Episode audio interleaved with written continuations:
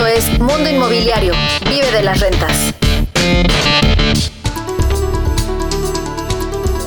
¿Cómo le va? Muy buenas tardes. Soy Luis Ramírez. Esto es eh, Vive de las Rentas Radio. Estamos transmitiendo desde la Ciudad de México para toda la República Mexicana y el sur de los Estados Unidos a través de la frecuencia de El Heraldo Radio. Como siempre, me da gusto saludarle esta tarde de sábado, recordarle que usted puede vivir de las rentas como, pues pidiendo una sesión de coaching sin costo en la que le diremos cinco lugares donde invertir. Entre ahora a www.vivedelasrentas.com me acompañan, me acompañan en este programa mis queridos socios, co-conductores de este programa, Pablo Mateos, Mariana Padilla, Eduardo Aguilera, quienes siempre con gusto compartimos pues oportunidades de inversión, queridos socios, y eh, nuestro tip de la semana, que la verdad es que siempre eh, hay tips muy, muy interesantes de acuerdo a los aprendizajes que vamos teniendo eh, cada semana. Y el objetivo, insisto, es que usted pueda, pueda hacer alguna inversión dentro del mundo inmobiliario, que es eh, justamente donde encuentra los activos más resilientes, sobre todo en esta época de altas inflaciones,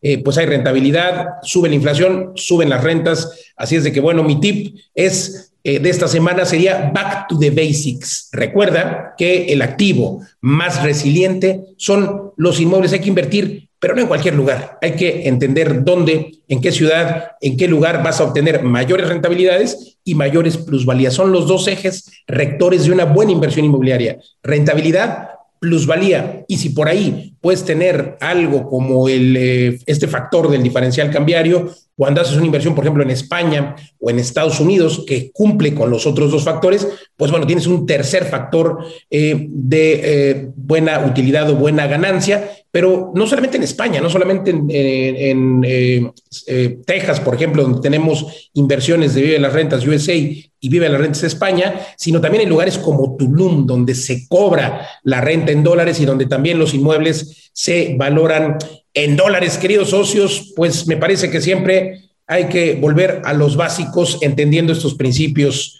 Pablo Mateos. Hola eh, Luis, buenas tardes, eh, socios, pues muy, muy emocionado. Sí, esos, esos factores al final pues se repiten en todos los mercados y nos hemos dado cuenta que pues son como unos universales que funcionan en, en cualquier país, en cualquier ciudad. Y, y, no solamente hay que buscar una zona, muchas veces, muchas veces me preguntan, los alumnos y, otros seguidores, ¿no? ¿Será una buena inversión esta propiedad? Pues que depende mucho para el modelo de negocio. Una misma propiedad puede ser una mala inversión para un uso y, muy, muy, buena inversión para otro uso. Entonces, lo que tienes que pensar muy bien es en qué modelo de negocio vas a meter esa propiedad, si es en rentas residenciales, eh, comerciales, en qué tipo de renta comercial, mixto, en dentro de residencial, en rentas intensivas, vacacional, co-living, aparta estudios, mini departamentos, amueblado, todas estas variables que hay que ir conociendo de acuerdo al mercado. Entonces, bueno, pero hemos dado cuenta a base de prueba y error y de, buscar en muchos lados que se repiten ciertos patrones en, cualquier ciudad, en cualquier país, y eso es lo que enseñamos en, en Vive de la Renta, ¿no? Eduardo, es muy emocionante cuando vemos que se van repitiendo estos factores. Y esta semana tuve una sesión de mentoría con alumnos que llevan ya un, par de meses y me dio mucha emoción ver cómo esas herramientas multiplican los resultados eh, a través del tiempo y sobre todo que eh, pues apalanca a los alumnos en esas herramientas que ya hemos desarrollado en Vive de las Rentas.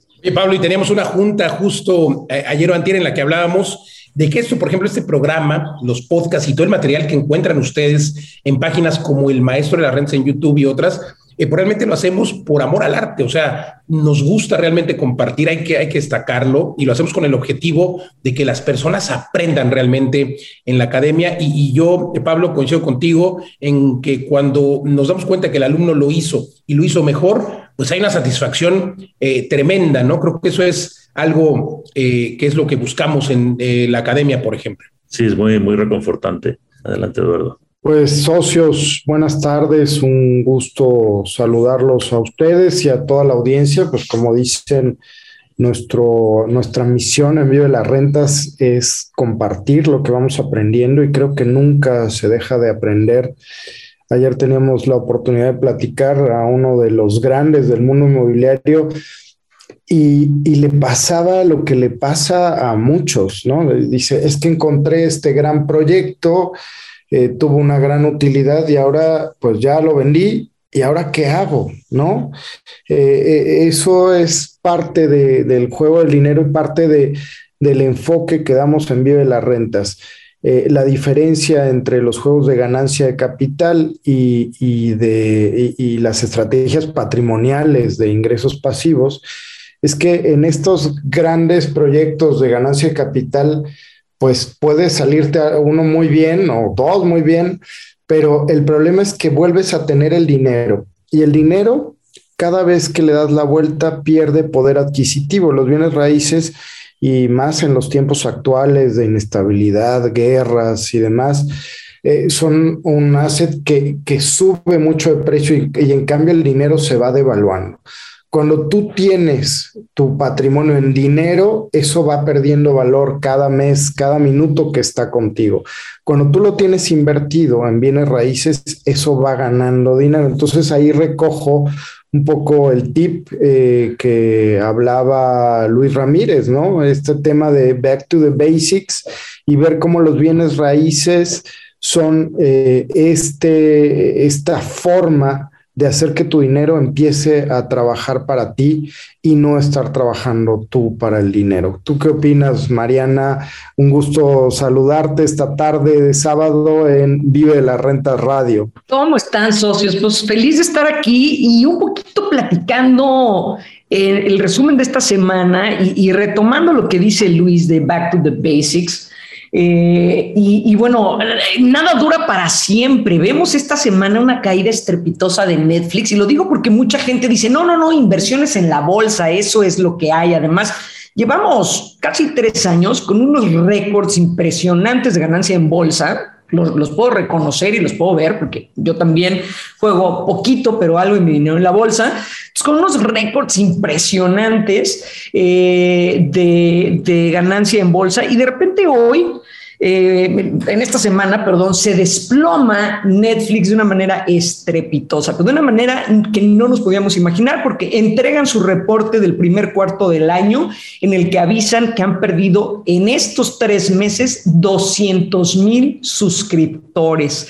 Netflix que de repente llegó y todos, cuando él llega, cuando llega Netflix, todos los estudios tiemblan, ¿no? Todos los estudios de televisión y de cine tiemblan porque de repente Netflix ya estaba colado en los Oscars y de repente ya estaba colado en los Globos de Oro y de repente estaba no nada más haciendo producciones que se volvían muy virales y que se daban muy famosas y subiendo sus suscriptores, sobre todo en la pandemia, de una manera exagerada.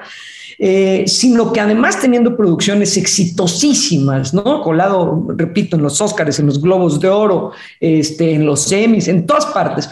Entonces viene esta caída del gigante impresionante. Y bueno, una vez más, la realidad nos dice que, como lo dice eh, nuestro gran Luis Ramírez, el activo más resiliente es y serán y seguirán siendo los bienes raíces, porque hasta estos gigantes que parecen intocables, inamovibles, de repente pueden caer la bolsa, sigue siendo una inversión de riesgo, a diferencia de los bienes raíces que serán estables y crecientes sin importar lo que suceda. Pero no en cualquier lugar, querida Mariana, no en cualquier lugar hay que saber dónde, porque así como hay plusvalía, también hay minusvalía y por eso es importante eh, entender eh, si vas a invertir en una colonia, pues qué ha pasado en los últimos años en esa colonia, pero también qué viene, si se recoge la basura a tiempo, si, si porque también eh, pues el hecho de que no se recoja crea minusvalía, si es segura, si quienes viven ahí están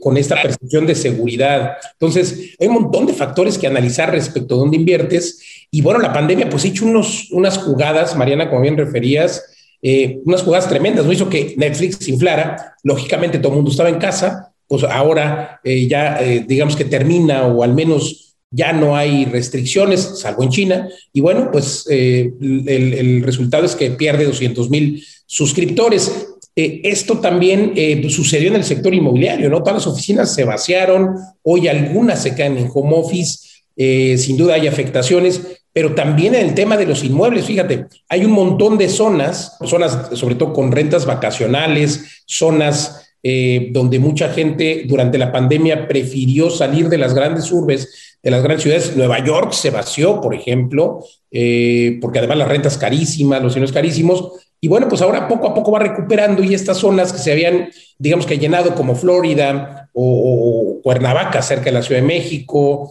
en fin, en todos estos lugares, digamos que si bien no han perdido la rentabilidad que tenían eh, digo totalmente, que tenían en 2020, 2021 durante la pandemia, si, han, si se han reducido los ingresos, por ejemplo, por rentas vacacionales. Entonces, ese es, es el arte de poder estar en el sector inmobiliario siempre eh, buscando dónde tener estas inversiones y luego no necear, ¿no? Porque decimos, híjole, yo tengo una casa que me ha dado 10 años, muy buena rentabilidad. 10 años me ha dado rentabilidad increíble, pero resulta que ya la zona se puso insegura, que ya no recogen la basura, que ya empiezan a venir eh, pues vecinos de esos indeseables, ¿qué hay que hacer? Pues hay que vender. O sea, esto es algo totalmente importante. Entonces, por eso les digo, hay que saber dónde, dónde poner las famosas inversiones o los famosos huevos, eh, porque dice el dicho que no hay que poner los huevos en la misma canasta. Vamos a las preguntas, si les parece. Tenemos algunas preguntas para inversionistas, esta comunidad genial de inversionistas que hemos creado en vivelasrentas.com. Eh, fíjate una pregunta interesante. Lalo, seguramente me la podrás responder. Dice, ¿ustedes son dueños del fideicomiso o también son adherentes al fideicomiso? Eh, exactamente como, como todos. Lo, que estamos haciendo en Vive las Rentas, y, se los hemos platicado en varias ocasiones, es que encontramos una fórmula para hacer eh, proyectos inmobiliarios de alta rentabilidad. Lo que hicimos a través de los fideicomisos es poder invitar a otros para que se suban en estos proyectos, pero de alguna forma, entonces todos estamos creando este proyecto, este edificio, este desarrollo y todos somos adherentes al fideicomiso. El árbitro regulador es el fiduciario, o sea, el banco que es el que determina que el proyecto lleve se lleve a cabo como lo determinado en el contrato. Entonces, no sé si eso aclara la pregunta. Sí, yo creo que sí, eh, y destacar, insisto, que tenemos el mismo puesto que los inversionistas, o sea, Pablo Mateos, Eduardo Aguilera, Luis Ramírez, somos adherentes, como lo puede ser Juan López, como lo puede ser eh, otra persona que compró igual una unidad. Eh, realmente el objetivo es eh, democratizar las inversiones, así lo veo yo, porque todos tenemos el mismo puesto, la misma posibilidad de vender, de recibir una, una rentabilidad. Y bueno, pues creo que es una gran ventaja porque no es que sea Vive de las Rentas o Pablo Mateos o Luis Ramírez el que va a administrar, no, quien administra es este eh, ente regulador, este, el fiduciario, que es un banco y que tiene que cumplir con el objetivo del fideicomiso. El objetivo del fideicomiso es, primero, en una etapa, construir el edificio y ya que está el edificio construido, en una segunda etapa y de manera pues prácticamente permanente, eh, llevar a cabo la administración, cobrar la renta y repartir a cada quien pues lo que le toca, ¿no? Por su, por su inmueble. Entonces, es una maravilla la figura jurídica y eh, lo que hay que destacar también, Pablo Eduardo Mariana, es que eh, sí, en efecto, los socios de las rentas, nosotros también invertimos. O sea, eh, ustedes compraron un departamento, nosotros compramos dos o tres y por eso es que somos copropietarios. Yo siempre digo, somos vecinos, somos vecinos de ustedes y es ahí donde está el factor diferenciador respecto a otros desarrolladores, porque al ser nosotros también propietarios de algunas unidades en el mismo edificio, pues no solamente porque seamos directivos de vivelarrentes.com, que es la empresa que administra, sino porque también tenemos el interés de que el edificio se mantenga en estado extraordinario y con altas rentabilidades, porque nosotros también vivimos de las rentas. Hay que recordar un poco cómo fue que empezamos esto, eh, lo empezamos Pablo, Eduardo, eh, su servidor, de manera personal. Pablo, cuéntanos un poco, Eduardo, tenían sus casas, yo las mías, y luego casas que se rentaban, ¿no? Y luego había personas que les interesaba y así nació Vive las Redes. Creo que sería importante platicar un poco, Pablo Eduardo, de esto. Sí, eh, sí, todo empezó con una, pues una motivación como inversionistas, pues la verdad es eh, un poco en pequeño, ¿no? Pensando en nuestra propia jubilación, ¿no? Eso fue mi caso, cómo generar un patrimonio para vivir de las rentas, como dice nuestro nombre, pero yo lo pensaba a, 20 años o 30 años. y nos dimos cuenta que eh, se podía hacer mucho antes eh, este, este paso, este salto. Eh, ¿Cómo? Pues saliendo de tu burbujita y de tu techo de, asalariado, en mi caso, y invitando a otros y creciendo como empresario. Entonces, ¿cómo incorporar a otros inversionistas para compartir ese equity y pasar de recibir préstamos a recibir inversionistas e invertir con otros? Entonces, buscando las modalidades más seguras para ambas partes encontramos que el fideicomiso bancario, en, el caso de México y en otros países de Latinoamérica, es el, es el mecanismo más seguro eh, a largo plazo por las ventajas que ya hemos hablado en este programa de los fideicomisos. Y eso es lo que permite también para ti como inversionista, yo sé que muchos de nosotros pues tardamos mucho tiempo en encontrar las propiedades con la rentabilidad que queremos, en remodelarlas, en juntar el dinero, o sea, son un poco como nuestros hijos y a veces nos cuesta eh, soltarlo, ¿no? nos cuesta vender una parte pero eso a mí personalmente lo que me costó bastante fue lo que nos permitió crecer. O sea, una vez que sueltas eh, una parte de esa deuda y la conviertes en, equity para otras personas, compartes el pastel con otros, se dan cuenta del valor que, tiene. Eh, entonces es como podemos dar ese salto de ganancia de capital a través de esa inversión de otros en, estos fideicomisos. Sí, y a mí me gustaría agregar, eh, Pablo, que bueno, a raíz de esta, esta fórmula que encontramos y que hemos ido perfeccionando por ensayo y error, pues nos nació esta necesidad de compartirlo y tenemos estas dos formas de compartirlo con ustedes. Uno, enseñando lo que vamos aprendiendo y, ahí están las opciones de, de, la academia, que por cierto el próximo eh, reto eh, de, de, 90 días, que, lo creamos así para impulsarlos a que den ese primer paso, no en un tiempo muy largo, son 90 días que tienes para hacer tu primera o tu segunda o tu tercera inversión, pero una inversión de alta rentabilidad eh, será el 21 y 22 de, de mayo. Pero bueno, como decía Pablo, también te damos la oportunidad de participar en los proyectos que nosotros ya hemos analizado, que nosotros vamos a operar y que estamos llevando con éxito por todo el país y en, Estados Unidos y en España. Entonces, son dos opciones. Lo que queremos es que crezcas a través que te des cuenta que los bienes raíces son la mejor forma de crecer financieramente, de alcanzar esa libertad financiera y se puede lograr en un corto tiempo.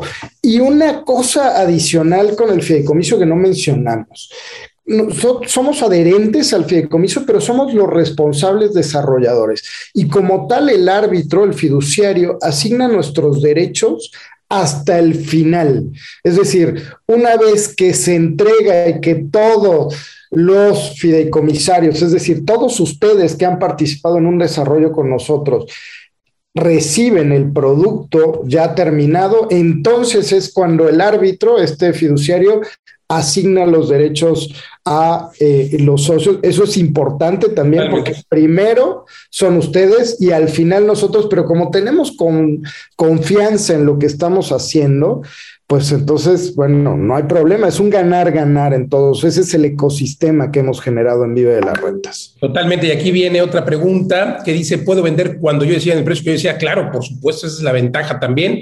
Cada quien tiene esa posibilidad de ponerle precio y de vender su unidad, su departamento cuando quiera. Eh, nos preguntan también cuándo es el próximo entrenamiento. No se pierde el reto. 21 y 22 de mayo, totalmente en línea, 90 días es de lo que hablaba Eduardo. Pida más informes ahora, por supuesto, hay pocos lugares, www.vivelasrentes.com diagonal academia 20 y, perdón, 21 y 22 de mayo, este reto increíble en el que sin duda, eh, pues me parece que es como la octava edición, pero todas las anteriores eh, de éxito para los asistentes, para los alumnos. Y eh, fíjense que ya está con nosotros nuestro entrevistado del día. Le hablo de Yuri Zagorín, presidente de la Canadevi, la Canadevi del Valle de México, la Cámara Nacional de la Industria de Desarrollo y Promoción de la Vivienda. Querido Yuri, me da un enorme gusto saludarte. Bienvenido a Vive de la Renta Radio. ¿Cómo estás? Feliz de acompañarlos. ¿Cómo están?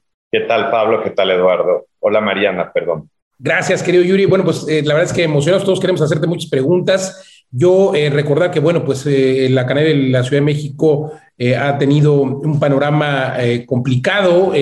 bueno, los desarrolladores en general no se puede hacer vivienda asequible, etcétera. Cuéntanos un poco cuáles ves tú que son los retos para este Valle de México, para la Ciudad de México, en donde hay que decirlo, pues con todas sus letras, pocos quieren construir o aventarse a construir.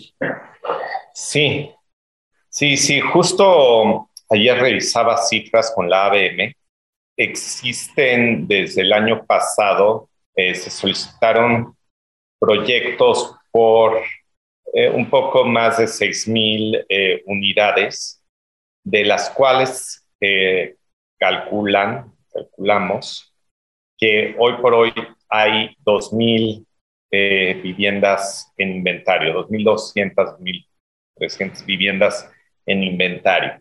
Eh, sí, muy importante, sí se, se, están desplazando a un ritmo menor.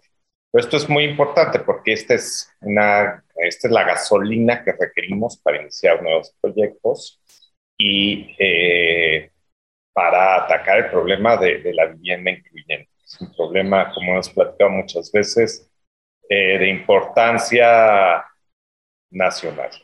¿Qué más te cuento? ¿Qué más te cuento, Luis? Pues mira, eh, como bien dices, eh, eh, es, es, difícil, pero también es un mercado de oportunidades desde nuestro punto de vista en la Cámara. Estamos por, em, estamos por eh, eh, sacar una campaña que se llama El Momento Ideal, que, en la cual queremos comunicar al mercado que es el momento ideal para comprar una vivienda. Y esto es créditos todavía bajos, y a larga y, y, a, a, larga de largo plazo y además fijos, perdón. Eh, dos, hay inventario. Entonces, pocas veces, yo no me acuerdo un momento donde podías ver el, eh, el producto final y comprarlo a un, a un buen precio. Y eh, tres, por cuestiones de la inflación en los costos de construcción, hoy todavía hay inventario que está por abajo del costo de reposición. Entonces, eh, si bien la, situación no es, no es eh, miel sobre hojuelas para los desarrolladores, también es una oportunidad para los compradores. Muchas gracias, eh, Yuri. Fantástico. Sí, esto nos comentabas en una entrevista que tuvimos recientemente en televisión y yo me quedaba fascinado ¿no? por ver, bueno, está este ritmo galopante de, la, de los precios de construcción que también detiene a los, a los desarrolladores, pero desde el punto de vista del inversionista y sobre todo nuestra audiencia que tiene pues, pequeños inversores, tú me decías que ahora mismo hay stock, como dices, terminado, ¿no? Son estos edificios que tienen un cartel que dice entrega inmediata. Y se da la paradoja que ahí hay listas de precios que a lo mejor se hicieron hace incluso un año o más, eh, pero los precios, o sea, ya solo como material, como valor de construcción, eh, vale más casi que, que, el, que, el, precio de, bueno, si sumas el suelo más el valor de construcción, ¿no? Que, que lo que estás pagando. Eh, esto, ¿Esto ocurre en qué zonas de la Ciudad de México, por ejemplo, Yuri? Para mí es muy claro en eh, las zonas de ampliación Polanco, Nuevo Polanco, eh, inclusive en las, las zonas colindantes a periférico, ¿no? Eh, donde vemos San Pedro de los Pinos, Alpes, distintos edificios nuevos. Incluso Pedregal, ¿no? Incluso Pedregal. Eh, yo creo que, que, que, podemos encontrar oportunidades en, en, varias zonas. De hecho, muchas de, estos, eh, de estas viviendas están em, segmentadas en muchos desarrolladores pequeños Sí existen los, los, los grandes, pero lo, los grandes tienen otros mercados. Los pequeños, medianos, pequeños, eh, mucho más eh. Entonces, yo invitaría a todos a, a, buscar en estas, estas zonas que además están muy bien conectadas y eh, tienen un potencial de regeneración urbana importante. Totalmente, querido Yuri, tenemos que ir a una pausa, pero eh, al volver te vamos a hacer eh, algunas preguntas estratégicas, sobre todo, porque además eres urbanista, eres, eh, pues por supuesto, empresario, desarrollador y pues, tienes una óptica sobre, además de dónde invertir, pues bueno, qué es lo que le gusta al consumidor final. Sobre eso te estaremos preguntando. Mientras tanto, yo le quiero invitar a que permanezca con nosotros y que se dé una vuelta a www.vivedelasrentas.com. Nos encuentra en todas las redes sociales, Facebook, Twitter, Instagram como Vive de las Rentas. Recuerde que esto es Vive de las Rentas Radio y también puede escuchar, además eh, de a través de la frecuencia del Heraldo Radio en todo México y Estados Unidos, nos puede escuchar también en plataformas como Spotify y otras. Síganos, síganos, porque siempre damos con mucho gusto oportunidades de inversión. Regresamos.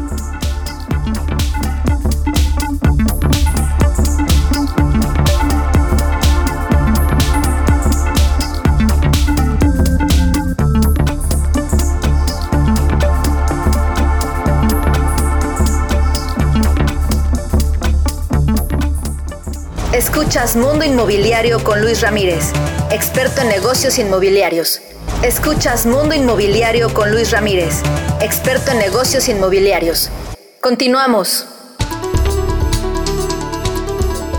Estamos de vuelta en Vive de las Rentas Radio. Estamos transmitiendo desde la Ciudad de México para toda la República Mexicana, 25 ciudades y el sur de los Estados Unidos a través de la frecuencia de El Heraldo Radio. Vive de las Rentas Radio, como siempre, los sábados tenemos una cita en este horario y recuerde que puede usted escuchar todos los episodios a través de plataformas como Spotify y en nuestras redes sociales nos encuentra en dos lados, Facebook, Twitter, Instagram, como Vive de las Rentas. También lo invito a que entre ahora a www.vivedelasrentas.com Estamos conversando eh, con Yuri Sagorín, quien es presidente de la Canadevi, la Cámara Nacional de, Vivienda y Desarrollo de la Ciudad de México. Yuri Sagorín, eh, pues antes de ir al corte, justamente nos comentabas de estas oportunidades de inversión extraordinarias, porque lo que nunca sucedía en la Ciudad de México hoy, hay edificios terminados esperando que eh, alguien los compre, pero además a precios, como bien relatabas, Pablo,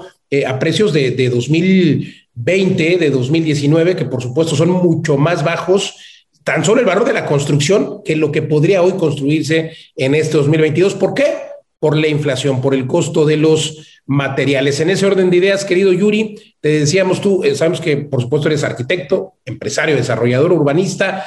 ¿Dónde está eh, para los desarrolladores eh, la clave? ¿Dónde está la oportunidad de inversión? ¿En, qué lugares invertirías tú? ¿Y qué tipo de producto es el que está buscando la mayoría de personas? Eh, la pandemia nos cambió, ¿no? Nos pidió lugares con mayor luminosidad, etcétera. Cuéntanos. Claro que sí. Eh, bueno, primero, no soy urbanista, soy arquitecto, con maestría en, diseño, pero soy un, un apasionado de la ciudad y del poder de la ciudad eh, para hacernos, empírico finalmente. Sí, para hacernos, yo estoy convencido que la ciudad nos hace mejores personas, nos hace más competitivos, nos hace más felices y nos hace más ricos.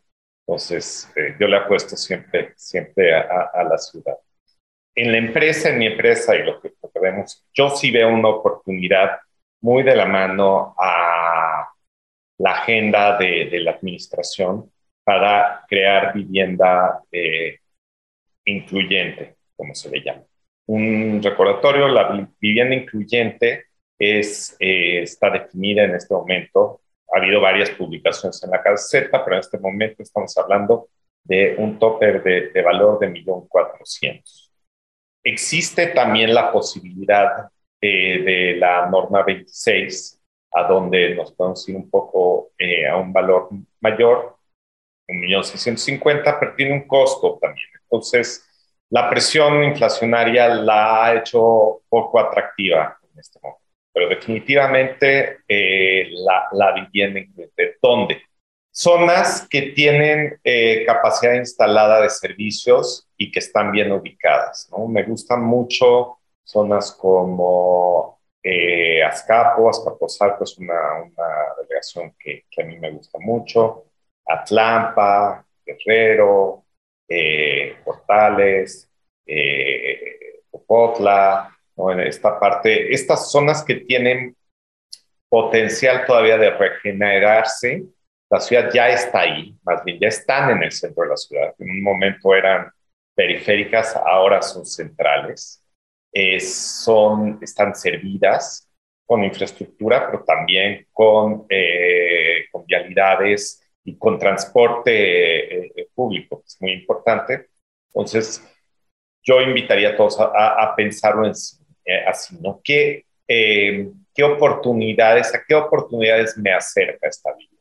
Porque al final de cuentas, la vida no es solo techo, ¿no? También es este acceso a, a una mejor vida. Y a mí me gusta, me gusta mucho, reexaminemos la, la ciudad, creo que, que hay que antes de, seguir creciendo horizontalmente, hay que regenerar y en su caso de, densificar o crecer hacia arriba, manteniendo siempre la calidad del espacio urbano que es tan importante. Yuri, hablas un poco de, eh, se metieron permisos para 6.000 unidades, tenemos 2.000 en inventario. Pero ¿cuál es el déficit de vivienda en la Ciudad de México? Hablando de estos números que, que parecieran muchos, pero para una ciudad del tamaño de la Ciudad de México me parece poco. Mariana, haces una aclaración importantísima. No es poco, es poquititititito. O sea, la Ciudad de México tiene un... No es nada, exacto. Es... Prepandemia manejábamos que la Ciudad de México tenía que estar produciendo 40 mil viviendas al, al año en los buenos años, acercándose a, la pandemia, estábamos produciendo cerca de 15 mil, es, la verdad. Entonces, eh, el déficit es gigantesco. Esta vivienda y esta necesidad existe. El problema es que esta gente está tratando y teniendo que encontrar eh, eh, vivienda en las zonas conurbadas, llámale los municipios conurbados, pero también en ciudades eh, eh, que se han vuelto eh, periféricas, satelitales, como Querétaro, Cuernavaca, inclusive Pachuca, ¿no? O sea, ya son también esta, esto aunado a una pseudo, y le, y llamo pseudo, sino una, una posibilidad de trabajar remotamente en parte, pero no se puede reemplazar totalmente, como, como lo comentaba eh, Luis en un momento. Entonces, sí, definitivamente hay una demanda gigantesca. Y el tema de por la razón por la cual no se están eh, vendiendo, bueno, se puede explicar desde muchos lados. Desde una visión macro, una visión de confianza país, una visión rentas, pero de que hay una necesidad para eh, los que vivimos en el Valle de México, de vivir en el Valle de México, es enorme. Pues gracias por hacer esta declaración. Sí, Yuri, eh, recuerdo la otra conversación que tuvimos. O sea, por un lado está este stock que decimos que no se vende, pero es porque es en el mercado alto, ¿no? O sea, es un precio por metro cuadrado muy alto, donde también los desarrolladores se van a ese segmento porque es el único en el que le dan los números, ¿no? vamos a decir, no sé, 50 mil pesos por metro cuadrado para arriba. Eh, pero, pero hay una gran demanda de esta vivienda asequible que tú mencionas, de 1.400.000, 2 millones, eh, y no se está produciendo pues, por el problema de, del costo del, del, suelo, pero también de, de los permisos. Eh, cuando hablamos la otra vez, me diste un panorama muy interesante. Me mencionabas dos cosas que yo no había escuchado. Una era el tema, bueno, que, que hay muchísima tierra o, edificios vacíos o mal utilizados con, eh, el uso inadecuado, que no se desarrolla porque por un lado tiene problemas legales y, es muy complicado resolverlos, os lleva mucho tiempo con el sistema legal mexicano, y por otro porque la autoridad está como muy pasiva, no, no le presta atención, lo deja ahí y, la ciudad pues se va muy lejos, ¿no? Pero tú decías, eh, bueno, en Nueva York hay, hay un impuesto a, eh, de manera que el predial eh, o, los impuestos sobre una propiedad, aunque esté sin uso, es sobre su potencial. ¿no? Si tú en ese terreno puedes construir un edificio de 30 pisos, pues vas a pagar impuestos sobre 30 pisos y entonces eso va a hacer un, ser un incentivo a que se desarrolle. El otro lado este de, las propiedades legales, Eduardo, Luis, yo cuando estamos por ahí buscando propiedades, hay algunas buenísimas, pero eh, compramos, por ejemplo, una hace poco en Guadalajara que nos llevó mucho tiempo eh, fusionar los dos predios porque eran 13 herederos y todos tienen que firmar, aunque solo tiene un 0.5. Por ahí no, no sé si eh, organizaciones como Canadevi puedan presionar para que, por ejemplo, pues si una mayoría de los propietarios están de acuerdo, se pueda vender una propiedad, o incluso que los propios ayuntamientos digan, a ver, todas estas propiedades que están aquí vacías son huecos enormes en el centro de las ciudades, ¿qué tenemos que hacer proactivamente para que se desarrollen? Incluso ir a buscar desarrolladores para ellas. En San Antonio, Mariana, ¿verdad? Nos sorprendía que el ayuntamiento tiene un, interlocutor para los desarrolladores donde te proponen dónde desarrollar. ¿Cómo ves estas eh, opciones en, el caso del Valle de la Ciudad? Donde te cambian uso de suelo y te cambian este, reglamentación para que desarrolles. O sea, al contrario de no, aquí así es la regla, es qué necesitas y cómo le hago para que construyas. Sí, Totalmente de acuerdo. Mira, lo primero que hemos tratado de, hacer es sensibilizar a la administración de este, este problema. Y hemos eh, hablado con el registro público de la propiedad para ver cómo podemos simplificar el, eh, el, el hecho del registro, que es una parte clave y muy importante. Todavía en México las escrituras a mí me, me recuerdan como, como una historia de, Es como una novela, ¿no? Entonces, para empezar con algo tan sencillo como eso, yo creo que las, las escrituras de propiedad no tendrían por qué ser eh, más largas que, que, una sola página. En una página debe de decirlo todo. ¿Quiénes son los dueños? ¿no? ¿Qué porcentaje tienen y demás? Eh, la propuesta que, que, planteas de que cuando hay una mayoría, realmente eh, existe y se puede, o sea, desde un punto de vista legal, pero requiere de un juicio que es mucho más largo. Entonces, los mecanismos existen. El problema, eh, lo que hay que hacer es que caminen más rápido, que se muevan, eh, eh, digitalizarlos y hacerlos mucho más eficientes. Lo mismo sucede con, con el tema de, la administración. Existe una excelente voluntad de la administración en los últimos meses para reactivar la economía, porque es claro que, que se, se extraña eh, la generación de, de, empleos, fuentes de trabajo directas e indirectas que trae consigo la industria del desarrollo y por tanto la construcción. Y hacia ahí va el tema de la vivienda incluyente, que me parece aceptado, va en la dirección correcta y se están haciendo, tanto la jefe de gobierno como eh, su gabinete están tomando medidas para hacerlo hay que medir para asegurarnos que den resultado estas medidas, porque como todos sabemos, las buenas, de buenas intenciones están, están pavimentados varios caminos que no queremos llevar. Entonces, em, por ejemplo, para que la vivienda incluyente funcione, es clave utilizar un mecanismo eh, de transferencia de potencialidad. Para mí es lo más atractivo de todo el programa, donde te permite comprar a un descuento un, potencial eh, a, la ciudad.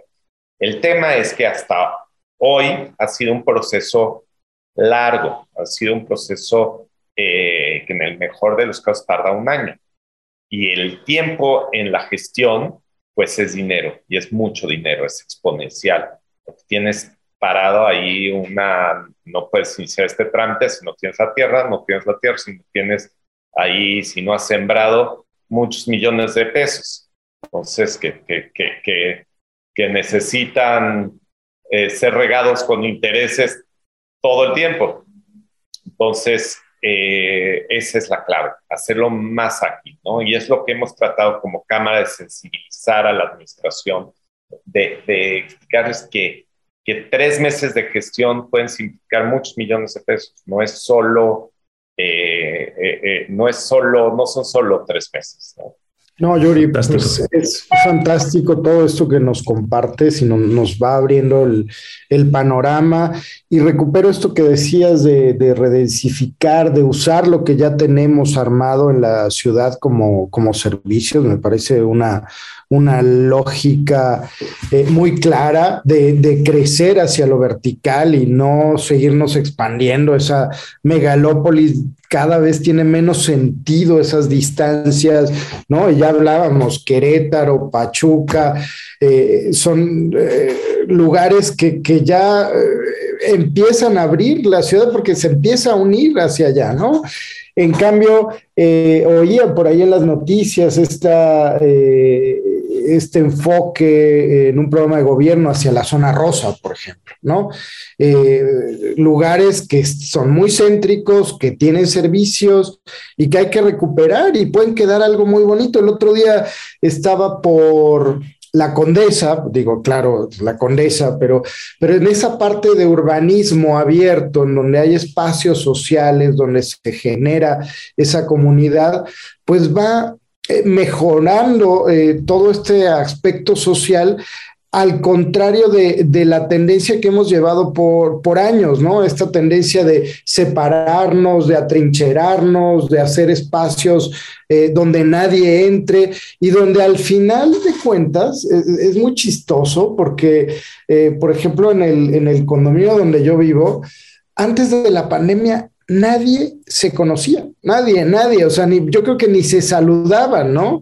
Y, la pandemia generó, dado que estamos encerrados y con la necesidad de, salir e interactuar, una comunidad, pero, pero eso eh, estos condominios han roto esa comunidad dentro de las ciudades, cosa que no pasa en el centro de la Ciudad de México. Entonces me parece muy importante y el otro día hablábamos con un urbanista sobre eh, el caso Medellín. ¿No? Como al contrario, allá quitaron todas las barreras y volvieron a unir eh, la ciudad, independientemente de que era una ciudad riesgosa, con alto eh, nivel eh, delictivo. Y este rompimiento de barreras hizo que la misma comunidad y la misma sociedad pues protegiera esta construcción de comunidad. ¿Tú crees que eso es viable en, Ciudad de México y en el Valle de México en general? Definitivamente, eh, Eduardo, totalmente, totalmente viable. Primero, qué bueno que mencionas el caso de la zona rosa, que es uno de los programas que anunció el gobierno junto con el de Calzada Misterios y, reforma hacia, hacia, la villa. Habría que, habría que medir y, saber cuál va a ser el impacto, porque me platicaban que en la zona rosa hoy por hoy viven, y, entendiendo la zona rosa por el polígono que se define entre Reforma, Chapultepec, Bucareli y, Lieja, eh, menos de 3.000 personas. No es nada, ¿no? Ahora, sí, los lotes son relativamente pequeños, muchos de esos. Entonces, eh, eso dificulta un poco el desarrollo. veremos qué, qué, sucede y cómo, cómo cambia, pero es una zona eh, interesante que hay que tomar en cuenta. Regresando a tu, a tu pregunta, me parece clave y yo creo que eh, lo que hace distinto a estas zonas que las que haces mención es el espacio público, la cantidad de gente que está en la calle. Entonces, tenemos que empezar por ahí, ¿no? Entendiendo que la calle eh, eh, eh, no es este espacio negativo y que, que, es como un vacío, ¿no? Que la vida sucede en los, en los edificios, en la propiedad y no en este espacio que nos conecta. La calle es un espacio clave, es donde conocemos al otro, pero también nos conocemos a, a nosotros. Entonces, definitivamente hay esta oportunidad eh, y este espacio para generar una vida colectiva. Eh, y, siempre he dicho que para ser una mejor ciudad hay que empezar por hacer una mejor banqueta, una, una banqueta caminable, una banqueta cuando entre más gente ves afuera, más eh, actividad se genera y hay una, una energía urbana que, que se contagia. Y lo mismo sucede al revés, ¿no?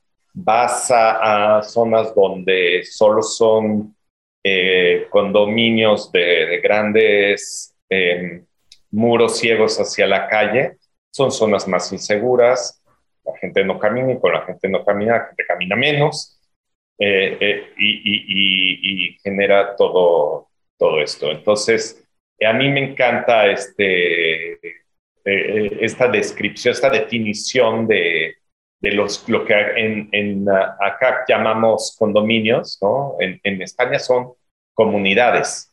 Y me encanta esa definición como tal. Entendernos como parte de algo más grande. Y, esa va a ser la clave para regenerar muchísimas zonas y que, que su único, lo único que necesitan es esa energía en las calles, que se hace con comercios a la calle, este, eh, calles caminables, eh, áreas verdes, parques, plazas. Digo, o sea, es, pero es interesante cómo esto, a veces cuando lo planteamos así, la gente que nos preocupamos por la ciudad, por el urbanismo, eh, hay muchos desarrolladores o, consumidores que piensan que son ideas un poquito socialistas, ¿no? Como que quieres forzar a la gente a convivir, a salir a la calle y no a cerrarse. Pero es curioso porque es algo orgánico en la naturaleza del ser humano, ¿no? Porque el, el mercado, incluso privilegiado, lo reproduce en esas burbujas de ciudad que se crean hoy en día donde hay un centro comercial, departamentos, eh, hoteles, eh, cines, eh, ¿qué más cosas? oficinas, todo en esa burbuja, ¿no? Ahora se han puesto de moda. Y claro, en el fondo, y, hay gente aquí, yo donde vivo en Guadalajara, hay gente que se muda de vivir en un, en un suburbio de estos a las afueras, donde tienes que tomar el coche para ir a comprar huevos eh, y se mudan al centro de ciudad y dicen, este fantástico, no tengo que tomar el coche, bajo mi elevador, voy al gimnasio, voy a tal. O sea, han creado, han redescubierto la ciudad, ¿no? Que tiene eh, 8.000 años de existencia. Entonces, es, hay algo natural ahí y, hacer cosas contra natura, pues, pues van en contra de esa esencia humana, ¿no? Entonces, Totalmente de acuerdo con, con, tu apreciación, Pablo. La ciudad es para vivirla, para vivirla con, con el otro. Pero, eh, como bien dice, perdón, perdón, Eduardo, como bien dice Mariana, una ciudad más amable, una ciudad que te invite, que te invite a, a, caminarla, a, gozarla.